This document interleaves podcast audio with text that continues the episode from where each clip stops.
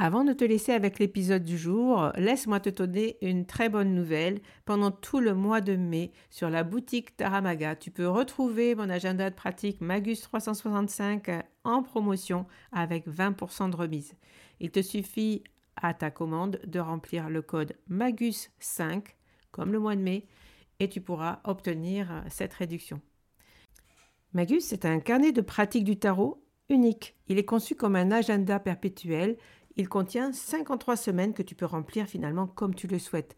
Mais comme il est perpétuel, il il n'est jamais obsolète. Tu peux le commencer quand tu veux dans l'année. Tu peux l'arrêter, tu peux le reprendre. Finalement, il peut durer des fois beaucoup plus qu'un an.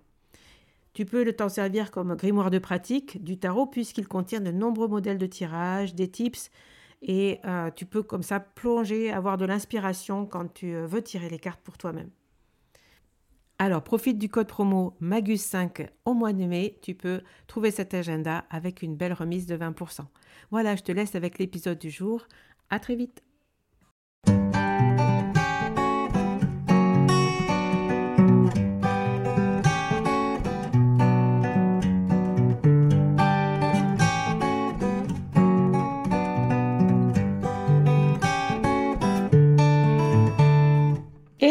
Bienvenue sur le podcast Magicien, un podcast qui va parler tarot, mais aussi d'entrepreneuriat, de liberté et de comment oser prendre sa place. Je m'appelle Fabienne Larnicole, je suis formatrice et coach. J'utilise le tarot comme outil de compréhension de soi et de communication avec l'invisible. Je le transmets à travers mes accompagnements et mes formations. Sur tous ces sujets, je te dévoilerai les coulisses de mon métier et comment le tarot m'a aidé à avancer dans ma vie et à libérer mon potentiel.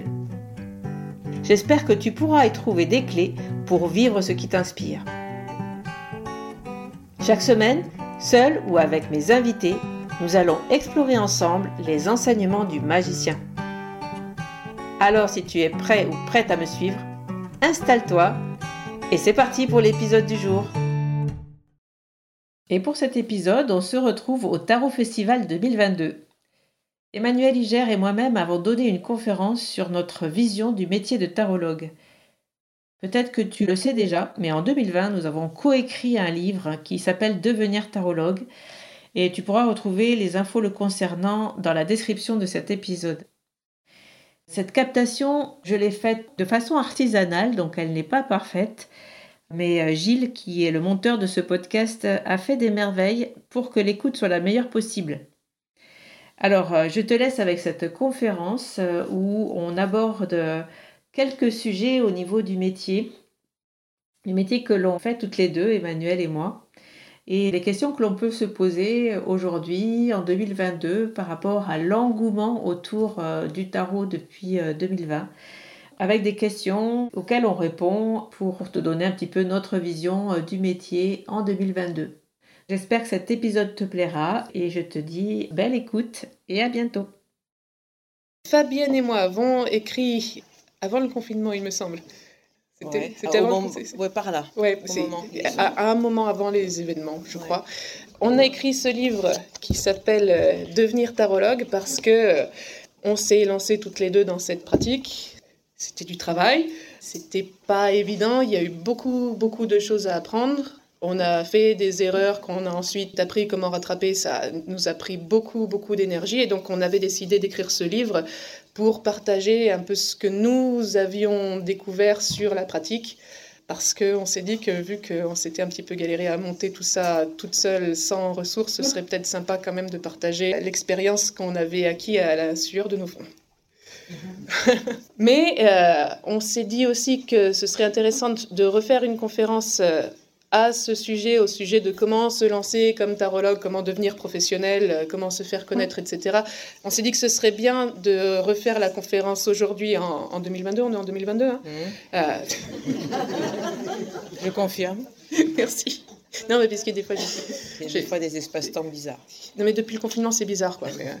Donc on s'est dit que ce serait bien d'en reparler au présent, histoire euh, de tenir compte des modifications qui ont été apportées dans le marché euh, depuis ces événements-là, de façon à pouvoir euh, un petit peu échanger ensemble autour de, ces questions-là, histoire de parler de ce qui est toujours important de savoir quand on a envie de se lancer en tant que professionnel, toujours parler aussi de euh, la question cruciale comment est-ce qu'on peut se faire connaître euh, en tant que professionnel, parce que voilà, c'est pas tout de savoir tirer les cartes. Si personne sait que vous savez tirer les cartes, c'est voilà, vous n'allez pas en tirer beaucoup.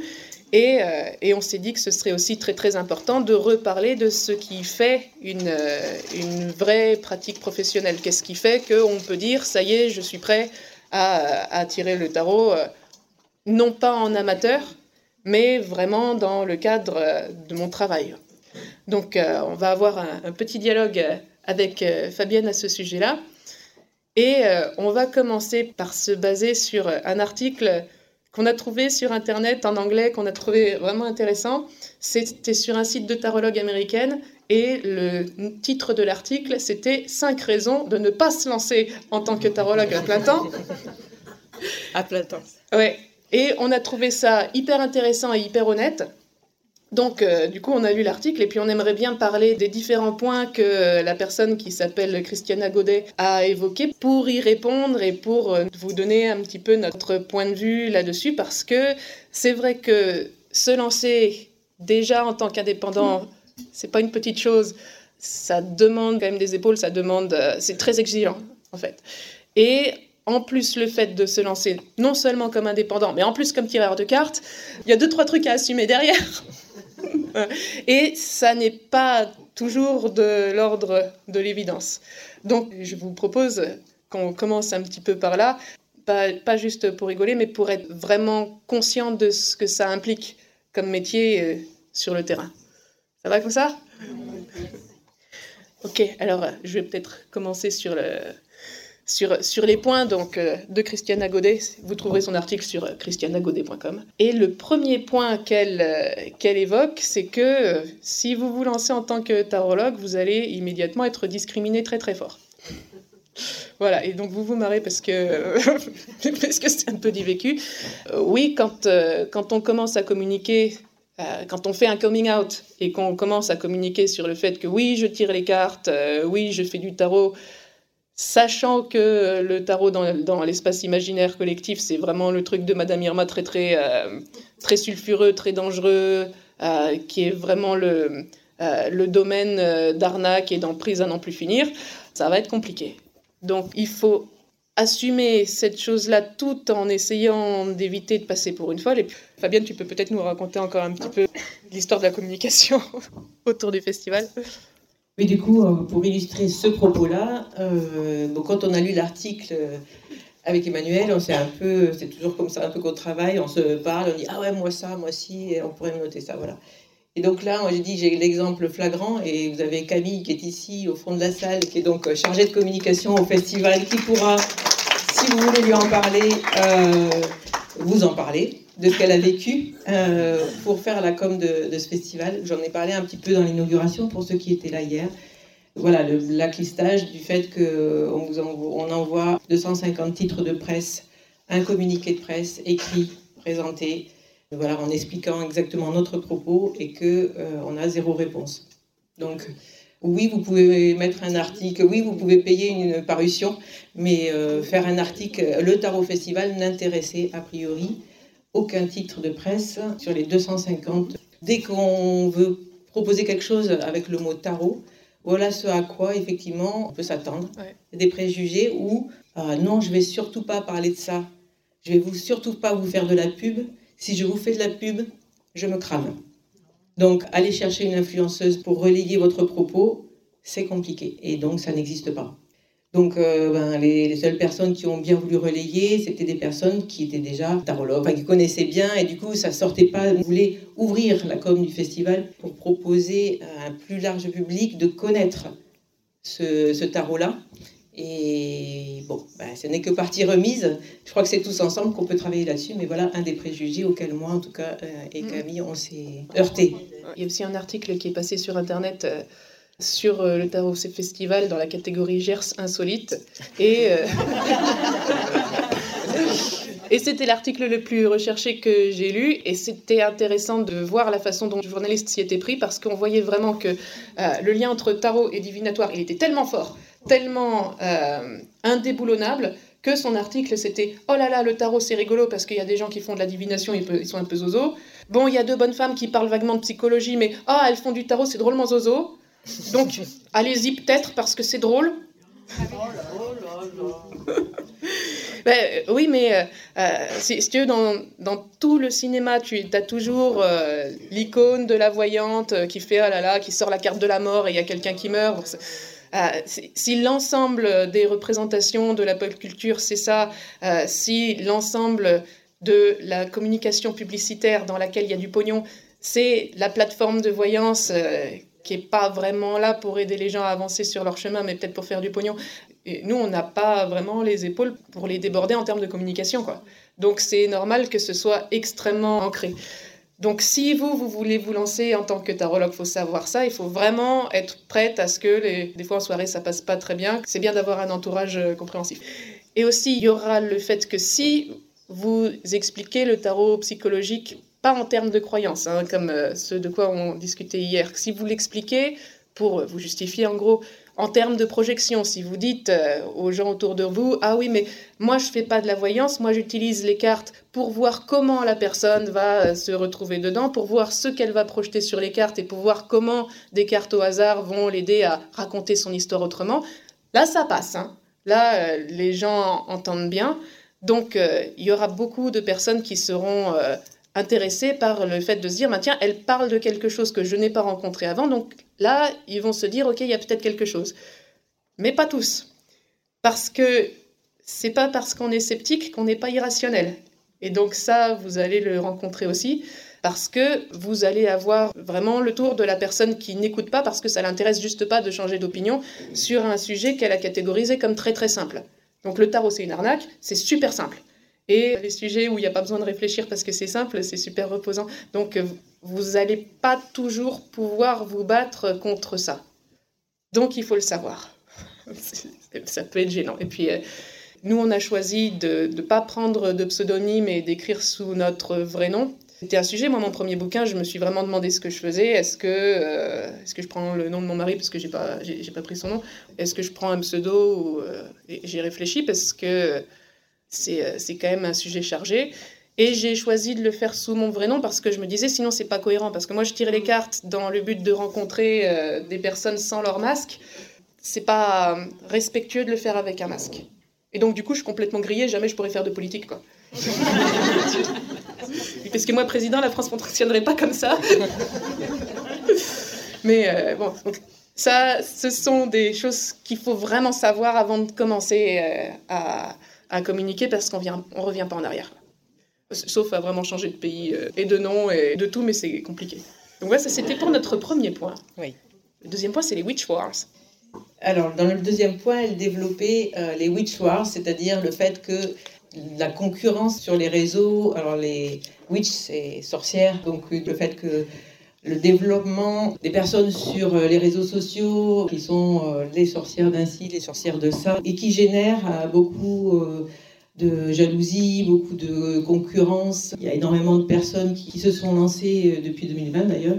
Alors ça existe, à mon sens, beaucoup moins dans le tarot que l'on pratique. Elle, dans son article, c'est pour ça qu'on ne va pas développer trop ce point, elle disait, attendez-vous à être repéré et à être euh, attaqué, jalousé, blacklisté, ghosté, enfin tout ce que vous voulez. Ça peut être plein de mots en anglais. C'est un petit peu moins visible, en tout cas, moi, sur euh, mes réseaux à moi. Ça peut aussi exister. Face à cette attitude-là, la mienne, c'est euh, de rester droite dans mes bottes, de faire ce que j'ai à faire et de ne pas m'occuper de ma voisine ou de mon voisin, mais plutôt justement d'ouvrir de créer du lien, de parler avec les autres et surtout d'être à sa place, ce qui permet de ne pas aller chercher chez l'autre ou de ne pas critiquer l'autre pour ce que nous n'arrivons pas à faire. Que la concurrence, on en reviendra dans la partie entreprise, la concurrence est de toute façon bénéfique. Et donc, il vaut mieux être ensemble et avancer vers justement montrer au monde ce que c'est notre travail plutôt que se tirer dans les pattes. Et le point suivant, c'est le travail. Là, ce dont on est en train de vous parler, c'est le fait d'entreprendre. Et euh, entreprendre, c'est vraiment exigeant. Alors, euh, de, l'extérieur, les gens se disent, bon, elle fait des consultations à 50-70 balles, elle doit bien gagner sa vie. Que nenni, car euh, quand vous faites payer la consultation 70 euros, vous prenez en compte tout le travail qu'il y a derrière. Donc c'est un travail de communication, c'est un travail, euh, bah, c'est un travail d'étude aussi parce qu'il faut continuer à se mettre à jour euh, en termes psychologiques, etc. C'est euh, un travail de maintenance de son entreprise. Il y a l'URSSAF, il y a les trucs, il y a les machins. On ne travaille pas que quand on tire les cartes. On travaille énormément, énormément en amont. un site internet, ça demande beaucoup de temps. Le fait de mettre un petit peu de contenu qui soit intéressant pour que les gens commencent à se dire bah, peut-être que celle-là, elle a des idées, ça se fait vraiment pas tout seul. Et en plus, euh, comme une consultation, ça peut être euh, quelque chose euh, d'assez intense qui demande qu'on soit présent à 110%, on va pas s'en enquiller 10 par jour. Donc il y a vraiment un travail énorme, énorme en amont. Et il faut être bien conscient que se lancer en tant que professionnel, c'est être entrepreneur. Et ça, c'est quelque chose qui se gère. C'est un métier de chef d'entreprise. C'est vraiment pas que tirer les cartes. Ça, les gens ne le savent pas. Et en plus, euh, la communication dans les médias euh, en général, à cause de ce préjugé dont, vous parlez tout à l'heure, va vraiment appuyer à l'inverse. Par exemple, l'année dernière, ou je sais plus quand, mais après le confinement, il y a eu un documentaire qui est passé sur TF1. Je ne sais pas si vous avez vu ça. Alors moi, je ne l'ai pas vu, mais on me l'a raconté. Puis toi, je te vois rigoler, donc euh, du, coup, tu as un peu saisi l'esprit du truc, tu vois où je veux en venir. Alors, pour la petite histoire, ils m'ont appelé TF1 pour m'interviewer. Ils m'ont dit Ah, il paraît que vous faites le tarot, etc. Est-ce que vous pouvez euh, nous raconter un peu votre truc? Et donc, euh, j'ai parlé à une journaliste super sympa et je lui dis Ah oui, le tarot psychologique, c'est pas du tout un truc de Madame Irma, c'est pas comme dans les films, c'est vraiment un travail de psy. Donc, du coup, les gens, euh, ils sont en mesure d'avoir des prises de conscience qui leur permettent de mieux savoir ce qu'ils veulent, etc. Et, ah bon, ah bon. Et puis, la fille, elle me dit Ah, bah, je savais pas du tout qu'on pouvait faire ça en tarot, c'est intéressant. ah, bah, c'est cool. Voilà, voilà. Et donc, comme vous avez vu le documentaire, vous avez vu qu'ils ont vraiment mis l'accent sur le côté hyper spectaculaire, donc la bonne femme qui lit dans les crêpes.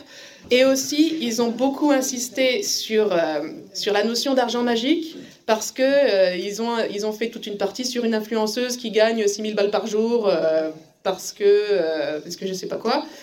Parce que justement, pour le coup, elle est dans la voyance et, et elle traite ça vraiment comme une entreprise qui crache à 3 euros la minute. Et le fait de mettre en avant les personnes qui sont dans des positions extrêmes comme ça, c'était pour générer de l'indignation chez les gens.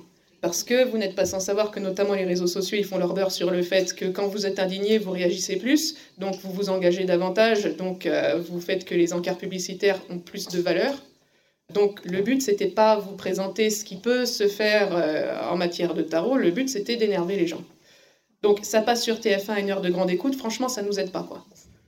Donc, nous, ça nous fait deux choses. Premièrement, de base en tarot psychologique, on gagne moins d'argent. Il faut s'expliquer. C'est pas, euh, c'est pas une évidence pour les gens qu'on fait ça. Et en plus, ça demande du travail. Donc, le consultant, il vient, il sait qu'il va devoir bosser. Euh, c'est beaucoup moins séduisant. Et en plus, il faut qu'on passe du temps et qu'on mette de l'énergie à se battre contre cette image-là que ce type d'événement va déformer avec beaucoup de puissance. Donc ça, c'est fatigant. Mais bon, heureusement, vous êtes là. Vous êtes l'armée des néo-tarologues qui allait nous aider à, vraiment mettre un vent de fraîcheur dans ce truc-là, parce qu'il y en a vraiment besoin. Voilà. Juste pour ajouter quand même euh, sur cette partie, vous êtes là, et c'est vrai que le Tarot Festival, c'était l'envie de parler de ce tarot-là, et l'envie justement ben, de faire du bruit aussi à ce niveau-là, parce que si c'est pas nous qui le faisons, personne ne le fera. Donc voilà, c'est un travail euh, de longue haleine peut-être, mais d'expliquer et d'expliquer encore et d'être fier de ce que l'on fait. Je crois que c'est comme ça que ça passera. Et puis, euh, moi, je vais faire un, dernier petit point sur, euh, sur ce qui est important aussi de savoir avant de se lancer, c'est aussi la notion de décalage. Parce que là, on est en train de vous parler déjà d'un métier qui est décalé les gens auront moins le réflexe de respecter, comme on respecte le comptable qui va bosser à 9h et qui revient à 18h, parce que c'est des horaires normaux. Donc comme notre euh, métier n'est pas considéré comme normal, il y aura tout de suite beaucoup moins de respect par rapport à nos limites. Et aussi, il y aura le grand danger que, comme c'est un métier dans lequel on se lance tout seul, et que c'est un métier qui attire des gens qui, de base, n'ont pas trop la fibre euh, commerciale, entrepreneuriale, etc., parce que sinon vous seriez commerçant euh, et, pas tarologue, il y a un grand danger, c'est le fait de soi-même ne pas respecter ses propres limites. Parce que quand on est entièrement indépendant et qu'on n'a pas de patron pour nous dire euh, viens à 8 h du matin, on fait ce qu'on veut de son emploi du temps, ça a l'air super cool comme ça. Sauf que vous allez être tellement content d'avoir des clients que euh, si vos clients ils vous disent ah oui mais moi je travaille la journée. Et vous allez lui dire ouais ouais bah ok c'est pas grave. Je te prends à 21h il n'y a pas de souci. Parce que voilà. Parce que vous vous dites que, que, sinon vous allez perdre le client. Si vous avez envie de faire un, truc un petit peu étoffé comme des cours de tarot ou euh, des, du travail de groupe etc ah bah les gens euh, la semaine ils travaillent donc, euh, vous allez vous retrouver très très vite confronté euh, au problème du fait que bah, le soir et le week-end, euh, les moments où vous aimeriez bien voir vos amis et être avec votre famille, bah, c'est pas évident quoi. Donc, on court un risque qui est essayer de répondre à la demande et quand on essaye de répondre à la demande, on en fait trop et on risque de se retrouver cramé. Et donc ça, c'est une erreur que moi j'ai faite avant le confinement. Et donc euh, cet événement-là a, remis un petit peu les, cartes sur la table. Et c'est arrivé un peu au bon moment pour moi parce que euh, ça commençait à être euh, vraiment tendu. Quand on a un, conjoint qui travaille la semaine et que soit on travaille le week-end parce qu'on fait son week-end d'initiation, bah, au bout d'un moment on le voit plus le gars. Et a priori, si vous l'épousez, c'est que vous aimez le fréquenter, donc c'est dommage. Et du coup, je me suis mise à refuser le travail. Pourquoi? Parce que euh, je ne peux pas travailler tous les week-ends. Donc moi, j'ai euh, dit, j'ai mis sur mon site, si vous voulez des cours de tarot, désormais c'est le vendredi en journée. Et les gens, ils m'ont dit, bah oui, mais je travaille ce jour-là. Ouais, bah moi aussi. Et là, je peux pas. Je ne peux pas faire autrement. Et, dès qu'on commence à, à, faire des concessions en disant, ah oui, mais elle, elle travaille pas le jeudi, donc mon, cours, mon jour de cours, c'est le vendredi, mais je vais la prendre elle le jeudi, ça devient un bordel. C'est ingérable. Parce que pourquoi je la prendrais elle et pas elle qui est sympathique aussi Si on met pas de limites, quitte à perdre des clients, quitte à refuser du travail, si on met pas ces limites-là qui sont vraiment euh, vitales, déjà on perd notre énergie, puis en plus on, ne fait plus de projets à côté, alors que le tarot c'est quand même un, outil qui est, qui est infusé de plein de créativité, donc on, a envie de travailler sur, des choses à côté. Si vous n'avez pas de limites, il faut apprendre à les mettre, vous risquez de casser ça, et ça c'est compliqué. Tu en parles un peu? Tout a été dit. non, Je crois qu'on va en plus développer un petit peu après dans l'idée dans de. On va développer comment se faire connaître et ce que c'est que l'entrepreneuriat. Mais c'est vrai que pour tout, c'est un des travails en décalé, il y en a d'autres. Hein, et c'est vrai que le travail en décalé, c'est toujours un problème, il faut savoir. Quand on se lance dans ce métier-là, c'est important d'en parler aussi, de cet article, de dire. Euh, ben oui, moi je fais un événement tarot euh, ce week-end, comme aujourd'hui par exemple. Je ne vais pas faire la fête avec mes copains. Travailler le week-end, si on sort de la consultation, c'est souvent euh, le cas. Ceux qui font de l'événementiel, par exemple, euh, ben, ils vont travailler le soir, des fois en soirée, jusqu'à des 2 heures du mat à tirer les cartes. C'est un métier où on est indépendant. Donc c'est vrai que comme tout métier où on est indépendant, il faut apprendre à gérer son temps.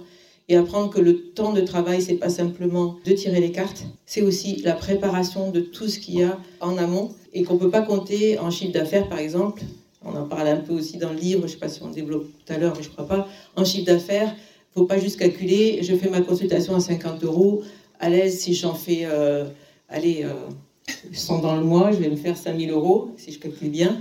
Et, c'est cool, je vais vraiment être riche, quoi. En fait, déjà pour aller chercher son client, hein, qui vous paye une consultation à 50 euros de taropsy, moi j'ai jamais vu ça. Mais donc, c'est sûr que si vous faites ça, c'est terminé, quoi. Moi j'avais dit que j'avais rien à dire. on va me lancer sur le sujet. Donc je te repasse le micro. Euh, donc si vous voulez devenir très riche, vous êtes clairement au mauvais endroit. Mais bon, on fait ça pour d'autres raisons. Voilà, voilà, donc ça c'était pour euh, prendre les raisons de ne pas devenir tarologue à plein temps et, euh, et on a pensé que c'était vraiment important d'en parler parce que on vous vend de plus en plus de formations sur oui, devenez tarologue en une semaine, etc. C'est cool. C'est pas juste cool. Il faut vraiment être conscient de ce que ça implique. On va passer maintenant un petit peu euh, pour ceux qui restent, parce que personne s'est barré là quand même. Hein. C'est vraiment bien. Donc, puisque personne s'est barré, on va passer à la suite pour dire comment on se fait connaître par les gens qui ne nous connaissent pas quand on a quand même envie de se lancer en tant que tarologue. Alors ça, on a tout un énorme chapitre là-dessus dans le bouquin, donc on va vous épargner ça, surtout qu'il y en a plusieurs dans la salle qui ont déjà euh, lu le truc, mais on va, on, va évoquer des points qui nous paraissent euh, vraiment les points essentiels et moi, j'aimerais bien parler un petit peu des collaborations. Parce que euh, la blague qu'on faisait hier euh, sur le Tarot Festival, c'est que euh, tirer les cartes, c'est un peu un truc d'ermite. Hein, c'est celui qui va amener des guidances depuis son expérience, etc. Mais en restant un petit peu dans son coin. Enfin, c'est vraiment un truc d'introverti, quoi. Donc là, c'est rigolo parce que c'est un peu un, festival où plein d'introvertis se rencontrent et ils sont super contents d'être ensemble. Donc ça, donc c'est vachement sympa. Mais on a quand même cette euh, tendance à l'introversion parce que c'est en général ce qui se passe euh, dans notre domaine. Parce que sinon, on serait tous community manager et, commercial, hein, je rappelle. Et du coup, on va avoir tendance à, essayer de tout faire dans notre coin avec l'idée qu'on peut compter que sur soi-même et que euh, si le tarot c'est s'exprimer soi, alors vraiment il faut que, tout vienne de soi et surtout pas déléguer. Ça, c'est pas une bonne idée. Déjà, si vous voulez faire votre site internet et que vous n'êtes pas du tout à l'aise avec les trucs d'informatique, déléguer, franchement, c'est bien. Euh, sinon, vous allez passer des mois et des mois à vous arracher les cheveux sur du PHP et de la CSS qui ne marche pas. C'est bien d'accepter ça, même si c'est un investissement. Hein. Parce que vous investissez de l'argent, mais vous gagnez du temps et de l'énergie et, et vous évitez un peu de désespoir. Donc ça, c'est cool. Et aussi, une autre chose qui, moi, me paraît vraiment cruciale en termes de développement de son activité. Et une des raisons, une des nombreuses, super nombreuses raisons pour lesquelles, franchement, c'est génial qu'on ait ce euh, genre d'événement ici en France euh, où on peut se retrouver entre nous, entre passionnés, et échanger et communiquer entre nous, c'est que quand on collabore sur des projets créatifs entre tarologues, ça n'a que des effets positifs. Et c'est aussi, euh, aussi pour ça que tu disais que, que toute concurrence est positive, parce que quand on a des collègues, on est là pour travailler ensemble. Donc euh, ça vaut le coup de parler chacun de sa vision du tarot, de parler chacun de la façon dont on aborde les cartes, parce qu'elle sera toujours différente. Donc déjà, c'est hyper inspirant. Parce que chacun y met du sien dans le tarot. Et c'est pour ça que les collègues ne sont pas vraiment des concurrents, parce que chacun euh, vend sa pratique avec son style, avec sa personnalité. Donc vous ne pouvez pas concurrencer euh, Maurice sur la personnalité de Maurice, hein, vous allez perdre à tous les coups. Donc, puisque on n'est pas concurrent, puisqu'on est collègues, on peut travailler ensemble. Et quand on fait des projets collaboratifs, c'est-à-dire être co-auteur sur un truc, euh, c'est-à-dire produire un tarot avec quelqu'un qui va écrire le bouquin qui va avec, c'est-à-dire vraiment penser quelque chose euh, à deux ou, à plus, premièrement, ça donne confiance en soi et en sa pratique de façon extrêmement forte parce qu'on ne se sent plus tout seul et on a quelqu'un qui a du répondant et on a quelqu'un qui nous comprend et on a quelqu'un qui peut nous tirer vers le haut, alors que comme on se disait tout à l'heure, l'ensemble de la société, il va plutôt essayer de faire le contraire. Donc euh, c'est bien d'avoir un bon conjoint, c'est bien aussi d'avoir un bon euh, compatriote tarologue. Deuxième chose, il y a aussi le fait que collaborer ensemble, ça va vous donner des deadlines.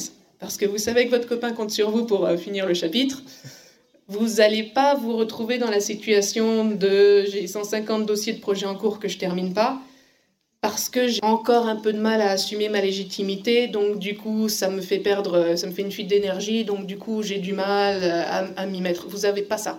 Et ça, c'est vraiment, vraiment crucial.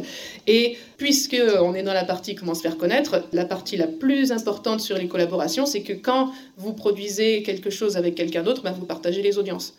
Donc euh, chacun va en parler sur ses réseaux, chacun va en parler à ses amis, chacun va, en parler euh, à ses clients. Bah, vous avez multiplié votre audience par deux. Ça, c'est vraiment très très important et c'est comme ça que ça marche aussi sur les réseaux sociaux. Quand on est tout seul et qu'on parle dans son coin, on n'est pas dans le dialogue, donc du coup ça monte pas. Donc euh, je recommande l'idée de la créativité collective parce que c'est ça qui donne des idées qu'on n'aurait pas eu tout seul. Donc c'est ça qui apporte des choses dans le domaine du tarot, donc c'est ça qui génère de l'intérêt. Et ça permet aussi de sortir des choses, d'exprimer des choses qu'on n'aurait pas osé aborder si on avait été tout seul. Donc euh, je vous conseille vraiment de vous laisser aller à cette inspiration qui vient du dialogue avec des gens qui partagent la même passion que vous, mais qui la voient de façon un petit peu différente. Ça, c'est vraiment très riche. Et dans la même lignée de ce que vient de dire Emmanuel, donc partager avec d'autres, mais aussi partager des pratiques euh, avec soi-même. C'est-à-dire que quand on fait du tarot, on part du principe, euh, on a juste notre tarot, il faut qu'on fasse quelque chose avec. Donc, euh, qu'est-ce que je peux faire avec? Tirer des cartes, donner des ateliers. déjà, c'est une étape. Partager, du coup, c'est aussi un métier de partager, donc c'est pas évident pour tout le monde. Voilà, on peut créer plein de choses avec, on peut co-créer, comme tu viens de dire. Et on peut aussi, et moi ça je le vois, deux exemples que je peux vous donner récents dans mes cours, ou des personnes que j'accompagne qui, quand on va au bout de la démarche, mais qu'est-ce que je peux faire? Quel est votre tarot? Posez-vous la question, quel est mon tarot? Qu'est-ce que je fais avec ça? C'est un outil en fait. Et cet outil très créatif, il peut vous permettre de faire des choses dans un autre domaine. Et donc ouvrir, ne pas se dire que je fais du tarot, donc je fais juste vendre de la consultation. Euh, je pense que c'est pas vraiment, en tout cas en tarot psychologique, si vous faites pas effectivement encore une fois de la voyance au kilomètre, c'est pas tellement rémunérateur. Enfin, c'est difficile de, gagner sa vie qu'avec les consultations. Mais la question à se poser, c'est qu'est-ce que je fais de cet outil? Qu'est-ce que j'ai aussi moi? Qu'est-ce que je suis moi? Et qu'est-ce que j'ai à apporter? Qu'est-ce que j'ai à proposer? J'ai une élève comme ça qui, euh, à un moment donné, a fait tilt, a dit Mais oui, mais moi, j'adore tisser. Et en fait, ça, c'est quelque chose, cette créativité, cette, ces créations, c'est ce que, ce que j'aime faire. Et je vais faire des bijoux tissés avec une consultation. Tout d'un coup, quelque chose s'est illuminé. Elle s'est dit Mais oui, c'est ça, en fait. Parce qu'elle n'arrivait pas à se dire Je suis tarologue et je vais faire des consultations. Et elle n'arrivait pas, elle communiquait pas. Et à un moment donné, elle a déclenché quelque chose. Et là, forcément, ça s'est ouvert. Et une autre du coup qui est donc sophrologue, et bien pareil, elle, euh, elle, avait des difficultés à évoluer dans son activité de sophrologue. Et du coup elle s'est dit, bah, j'ai le tarot, j'ai dit, as le tarot, tu es sophrologue, est-ce que tu peux créer quelque chose avec les deux? Est-ce qu'il y a quelque chose que tu peux proposer? Et tout d'un coup elle a dit oui, alors pas du tout sophrologue, mais elle a dit je vais créer des ateliers d'écriture avec la sophrologie et le tarot. Voilà, donc c'est quelque chose qui, pareil, est arrivé comme ça, et donc euh, se poser la question de ce que j'aime, ce que j'aime faire, ce que je suis, et qu'est-ce que je fais avec l'outil tarot? Est-ce que je peux l'intégrer dans ce que je suis pour proposer quelque chose? Ça, ça peut, ouvrir ça peut vous ouvrir des pistes. En tout cas, c'est ce que j'ai expérimenté. Là, c'était un peu pour parler des éléments nécessaires pour prendre votre place dans ce marché. Ne pensez pas que il suffit d'apprendre par cœur un bouquin de tarot et d'après tirer les cartes parce que l'intérêt d'un outil qui aide nos consultants à, se révéler eux-mêmes, c'est qui nous aide à nous révéler nous. Et donc, si on ne l'utilise pas comme ça, c'est difficile d'apporter des choses aussi à, nos consultants. Donc, on n'est pas là pour être juste tarologue, parce que tarologue, c'est une case. Et c'est la même case pour tout le monde. Et on n'est pas n'importe qui. Tout le monde est différent. Et donc, maintenant, on va passer à la dernière partie qui nous paraissait importante aussi, parce que c'est bien de se demander ce que c'est qu'une pratique professionnelle. Parce que si vous avez envie de vous lancer en tant que tarologue, c'est que vous n'avez pas envie de rester un amateur. On peut toujours tirer les cartes en amateur à ses copines sur un coin de table, c'est cool. C'est sympa, c'est un jouet, ça engage pas des masses. Parce qu'on est des amateurs. Mais si vous voulez faire quelque chose de sérieux, là, il faut devenir professionnel. Donc, je vais rendre le micro à ma collègue pour qu'elle vous parle de ce que c'est qu'une pratique professionnelle. Une pratique professionnelle, quelqu'un qui ne se comporte pas en amateur. Être professionnel, c'est créer une entreprise. Donc on rentre dans un autre domaine, celui de l'entrepreneuriat. Et souvent, euh, dans les métiers spirituels, en tout cas dans le tarot, on n'est pas souvent préparé à ce que ça veut dire être dans une entreprise. C'est cool, on va être tarologue, on veut devenir tarologue, on va tirer les cartes, peut-être qu'on va être à notre compte, mais il y a quelque chose qui bloque à un moment donné quand vraiment on veut prendre sa place en tant qu'entrepreneur. Et qu'est-ce que ça veut dire être entrepreneur?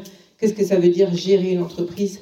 Qu'est-ce que ça veut dire euh, la première fois qu'on reçoit effectivement la part d'URSSAF à payer? Comment ça, on va en prendre 22% de tout ce que je gagne? Ah oui, ben, oui, parce que du coup, c'est à toi de payer ta cotisation sociale, c'est à toi de payer ta retraite.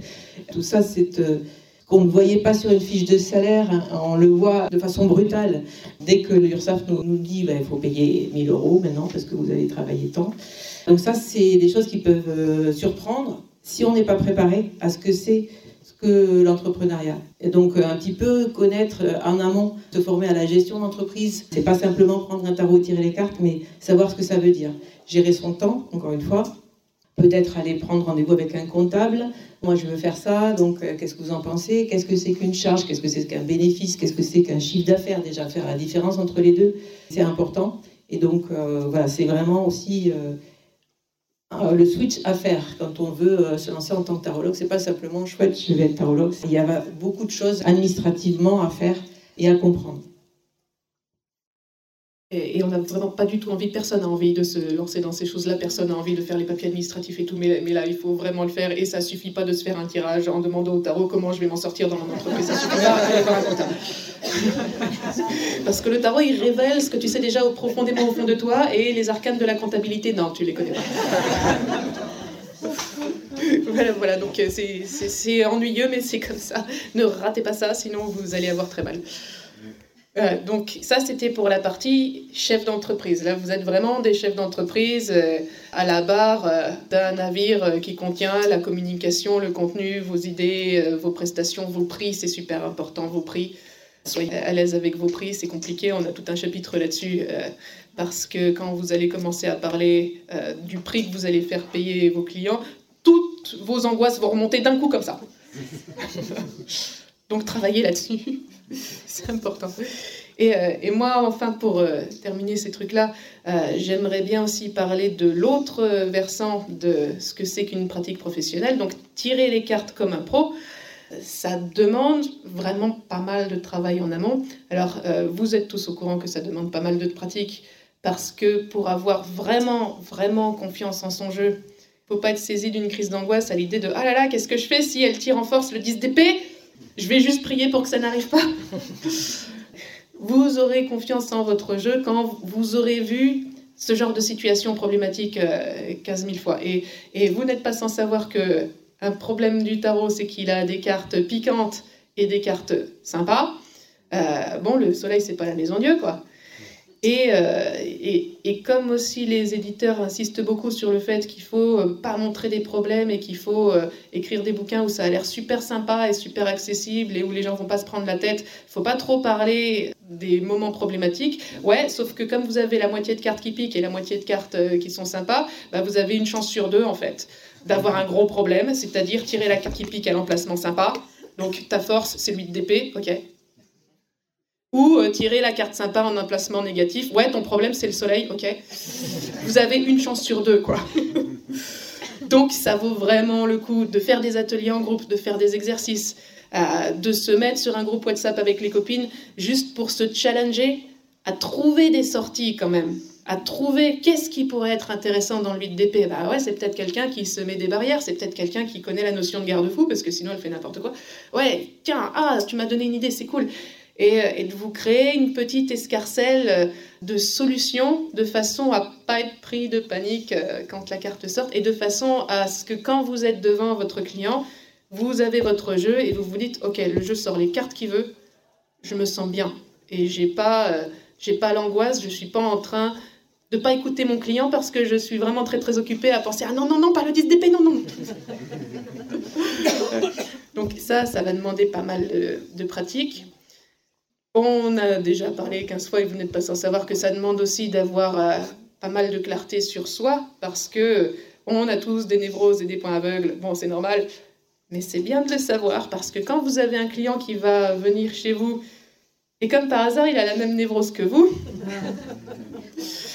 il y a des il y, a des petits garde-fous à avoir. Il y a aussi des moments où il faut être euh, clair avec ça jusqu'à euh, laisser son ego de côté et de dire à la personne écoute là tu es en train de toucher un point que moi j'ai pas encore résolu dans ma vie donc je pense pas être la meilleure personne pour t'aider à avancer là-dessus donc euh, soit tu me laisses un peu de temps et on en reparle plus tard soit je te donne la carte d'un collègue parce que là c'est c'est pas juste pour moi ça, il, faut être OK avec le fait de le dire. Hein. Il ne faut pas euh, se laisser aller à la petite voix de l'ego qui va dire Ah ouais, mais non, mais je ne peux pas rester sur un échec parce que moi je suis un bon tarologue. Non, c'est compliqué ces choses-là. Donc euh, ça, c'est un travail sur soi et c'est aussi un respect du client parce que euh, vous n'êtes pas là pour guérir votre client à tout prix. Hein, c'est pas de faire ça. On vous demande de l'accompagner, c'est pas la même chose et ça faut vraiment le savoir. Et enfin, une chose qui moi me paraît la plus importante, donc je la garde pour la fin pour que vraiment vous ayez été encouragé pendant toute la conférence, puis à la fin, bam, quoi. C'est que euh, les gens que vous allez rencontrer en consultation, bah, c'est des gens qui sont pas comme vous parce que la définition de l'autre, c'est qu'ils pensent pas comme nous. Et ça, vous n'allez pas être euh, prêt à ça si vous n'avez pas étudié derrière. Par exemple, c'est vraiment bien de montrer beaucoup d'intérêt et beaucoup de curiosité, ne serait-ce que envers l'expérience des personnes qui ne sont pas forcément neurotypiques. Parce que si euh, vous, vous êtes neurotypique et vous pensez d'une certaine façon, pour vous, c'est absolument évident que tout le monde pense comme ça. Si vous rencontrez une personne qui pense différemment, soit vous êtes perdu, soit vous trouvez qu'elle a tort, sauf si vous êtes déjà au courant qu'on peut penser différemment. Donc c'est vraiment euh, important, à mon avis, d'aller se nourrir des livres de psycho et des livres de psycho sérieux, hein, pas des livres de vulgarisation, développement personnel, mais euh, des, livres qui sont déjà un petit peu fouillés parce qu'ils vont vous montrer quelles sont les structures psychiques que vous connaissez pas. Parce que vous en avez une, vous connaissez pas toutes les autres. C'est vraiment un donné. Et ça vaut vraiment le coup de passer du temps à écouter, notamment ce qu'il y a en ce moment qui est génial, c'est toute une génération de jeunes qui s'expriment sur des podcasts pour dire qu'est-ce que c'est que d'avoir une expérience non typique, qu'est-ce que c'est d'avoir une expérience d'un autre milieu social que le vôtre, euh, d'une autre ethnie que la vôtre, euh, autre chose que vous.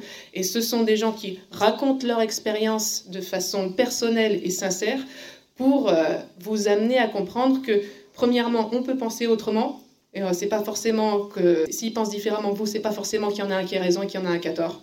Parce que deux expériences peuvent être valides en même temps, même si elles sont différentes.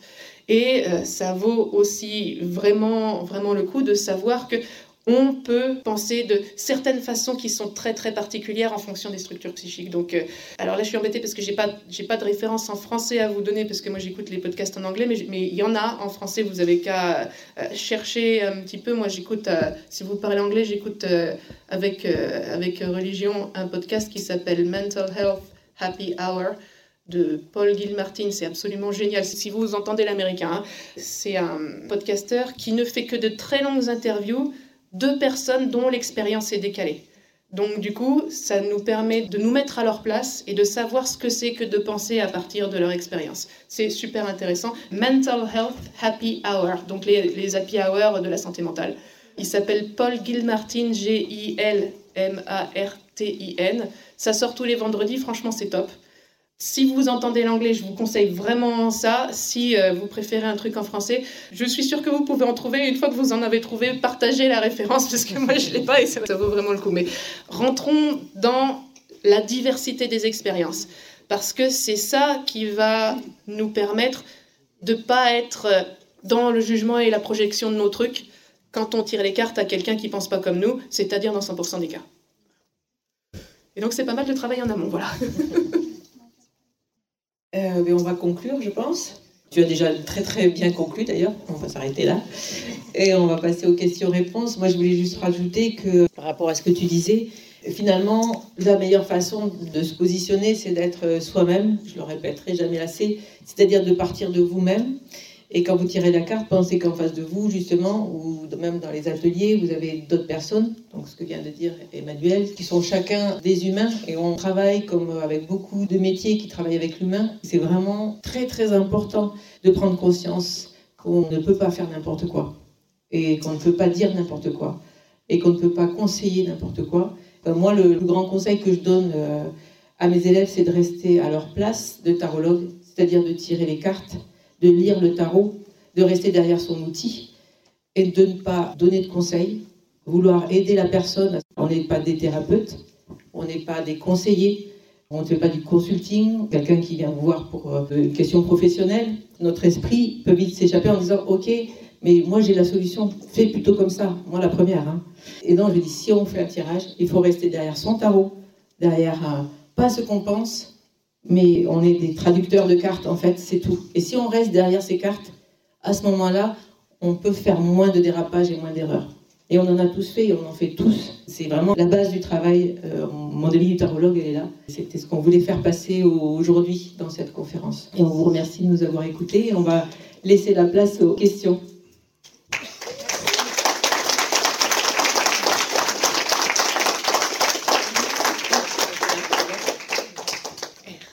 A-t-il des questions? Oui. Vas-y. Euh, alors déjà, le livre, je me suis régalée, je l'ai dévoré cet été. Euh, vraiment beaucoup d'excellents conseils. Et euh, je me suis rendu compte en faisant en même temps des études de psycho, de, en fait, ça, sert pour devenir, tout comme ça pourrait servir pour devenir entrepreneur individuel dans beaucoup de branches. Mhm. Par contre, je me suis confrontée à des petites difficultés, j'aimerais vos conseils en plus. C'est justement quand on parle de rechercher des événements auxquels participer ou de démarcher des, restaurants, des cafés pour, euh, voilà, pour pouvoir s'entraîner ou se lancer. En fait, c'est beaucoup plus compliqué que ce à quoi je m'attendais. Euh, même pour l'événementiel, euh, en fait, Alors, soit il y a des, des cachettes secrètes sur Internet, sur Google pour y accéder, soit je trouve des sites de personnes qui proposent leurs services, et encore pas, pas tant que ça. Mais j'arrive pas à trouver des organisations vraiment euh, concrètes. En fait, on tombe toujours sur le tarot festival. C'est le seul. Mais, euh, mais j'arrive pas à aller au-delà. Alors, euh, je sais pas, je me dis peut-être que je m'y prends pas très bien, mais c'est moi le galère. Alors, est-ce que vous avez des pistes en plus là-dessus? Alors oui, le Tarot Festival sur l'événement tarot psychologique, c'est le seul. Donc c'est vrai que vous tomberez toujours dessus, mais il y a plein de... Toi, tu as fait de l'événementiel, donc tu peux peut-être mieux en parler que là. Si tu cherches boîte d'événementiel qui veut embaucher des tarologues, tu vas pas trouver. Euh, ben, on rejoint la première partie, hein, euh, où on est parti. Néanmoins, le tarologue fait de l'événementiel, ça arrive. Et les demandeurs euh, de prestations événementielles sont les boîtes de com et les boîtes événementielles qui se placent sur le côté un peu insolite sympa. Donc, jamais ce sera écrit explicitement sur leur site, on propose de la cartomancie, jamais, tu vois, parce qu'ils ne veulent pas effrayer leurs clients. Néanmoins, si ces gens-là te connaissent, donc, euh, donc tu postules, tu leur envoies un CV en leur expliquant ce que tu fais en étant sympa, il est possible qu'à un moment ils se disent Ah bah tiens, j'ai tel client qui fait du bien-être et de la relaxation, de la sophrologie machin, qui fait euh, ton séminaire d'entreprise, ce serait sympa d'avoir une cartomancienne. Et donc là, ils vont t'appeler. Mais ne t'attends pas à ce qu'ils disent euh, embauchons cartomancienne parce que si tu trouves ce genre d'annonce, c'est que c'est une arnaque de, de téléphone de voyance et ça va pas le faire. Donc moi, ce que je conseillerais, ce qui est vraiment difficile, hein, c'est déjà d'activer ton réseau personnel pour savoir si tu connais des gens dans l'événementiel, c'est hyper important. Et ensuite, si tu n'arrives pas à le faire par contact euh, personnel, identifie les boîtes événementielles, en général parisiennes, qui ont l'air euh, suffisamment sympas et dans la hype euh, et dans l'idée qu'on va proposer des choses vraiment originales. Là, il y a vraiment une chance que tu trouves quelque chose. Dans les métiers de relation, d'accompagnement, quels qu'ils soient, d'aide, il y a la supervision des personnes qui interviennent. Comment se faire superviser quand on est tarologue? Euh, En utilisant un psy. Moi, c'est ce que je ferais. uniquement Ouais, c'est. Mais euh, on peut parler de supervision du coup en disant ben, j'ai des retours de consultation, c'est-à-dire euh, avoir quelqu'un qui supervise ton travail de tarologue. Donc ça veut dire dire ce que tu fais dans tes consultations Pas forcément. Pas forcément. Ou on peut, si, on peut éventuellement le dire, tout simplement, on ne donne jamais le nom de la personne.